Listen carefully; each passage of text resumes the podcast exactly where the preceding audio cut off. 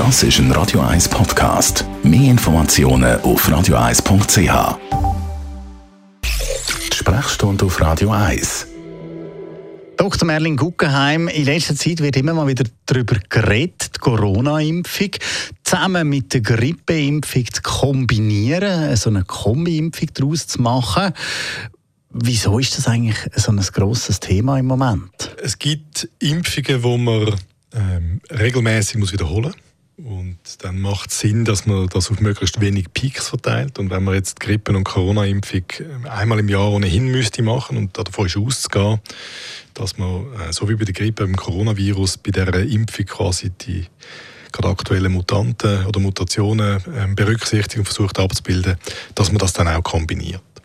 Es ist auch nichts ich sage jetzt außergewöhnlich, bei der äh, Impfung, die man im Kindesalter muss machen muss, gibt es einen Haufen Kombi, zum Beispiel Masern, Mumps, Röteln, äh, Diphtherie, Tetanus und Pertussis. Das sind alles Sachen, die man miteinander impft, damit man die Kinder nicht zu viel muss stechen Also das heisst, so eine jährliche Auffrischung, das könnte Realität werden muss ich also ehrlich sagen, bin ich auch nicht so ein riesen Fan und stoße dann bei vielen anderen auf Missmut. Könnte aber wirklich Realität sein. Wer schon mal eine Grippe gehabt hat, und ich meine, das sagen immer ganz, oh, ich habe eine Grippe gehabt. Weil Grippe, das ist wie wenn einer ein Küssi nimmt und einer aus voller Gesundheit streckt, niederstreckt mit dem Küssi.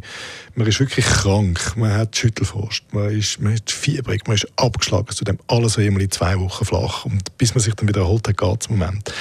Wer das nicht will, der bevorzugt Impfung. Ich gehöre zu denen. Ich habe seit, ich weiss nicht, 20 Jahren keine Grippe mehr gehabt und ich bin wahnsinnig froh. Kommt man von der Grippeimpfung, so wie man es jetzt von Corona kennt, auch eben so Symptome über? Ja, das sind immer also, so die gleichen Geschichten. Ich mache keine Grippeimpfung, weil ich hatte Grippe, Grippe wegen der Impfung. Das ist eigentlich wissenschaftlich nachweislich nicht haltbar, aber ähm, es, es, es hebt sich bei den Leuten. Reden wir noch kurz über die Grippe. Jetzt nächstes Jahr haben wir sozusagen keinen Grippefall gehabt. Kommt jetzt in diesem Winter die grosse Grippewelle? Es war natürlich so, gewesen, dass wir praktisch keine Grippe hatten, eben wegen der Massnahmen, die man getroffen hat, weil die Leute sich nicht exponiert haben und sehr viele Hygienemaßnahmen berücksichtigt haben. Das ist schon mal das. Jetzt, wir müssen irgendwann einmal so im Sommer ein bisschen auf die Südhalbkugel schauen, wo dann Winter hat und uns überlegen, was für eine Grippe kommt wahrscheinlich. Die, die reist ja einmal pro Jahr um die Welt. Und dann muss man den Impfstoff dann entsprechend zusammensetzen und verimpfen. Und das ist eine, eine Annahme, dass dann das auch passt. Und das passt mal und passt nicht. Und je nachdem, wie gut die Impfung äh, tatsächlich schützt vor dem, was kommt, manchmal ist sie besser, manchmal ist sie schlechter, und wie heftig der Virus tatsächlich ist, ist die Grippewelle heftiger oder nicht? Das kann man jetzt nicht voraussagen. Man könnte natürlich spekulieren, weil wir alle nicht mehr exponiert sind und ein bisschen unfit im Immunsystem, dass es heftiger ausfällt. Aber falls eine milde Grippewelle kommt, dann, äh, dann ist das auch nicht zu tragen.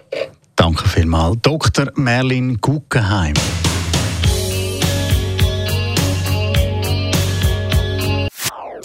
Das ist ein Radio 1 Podcast. Mehr Informationen auf radio1.ch.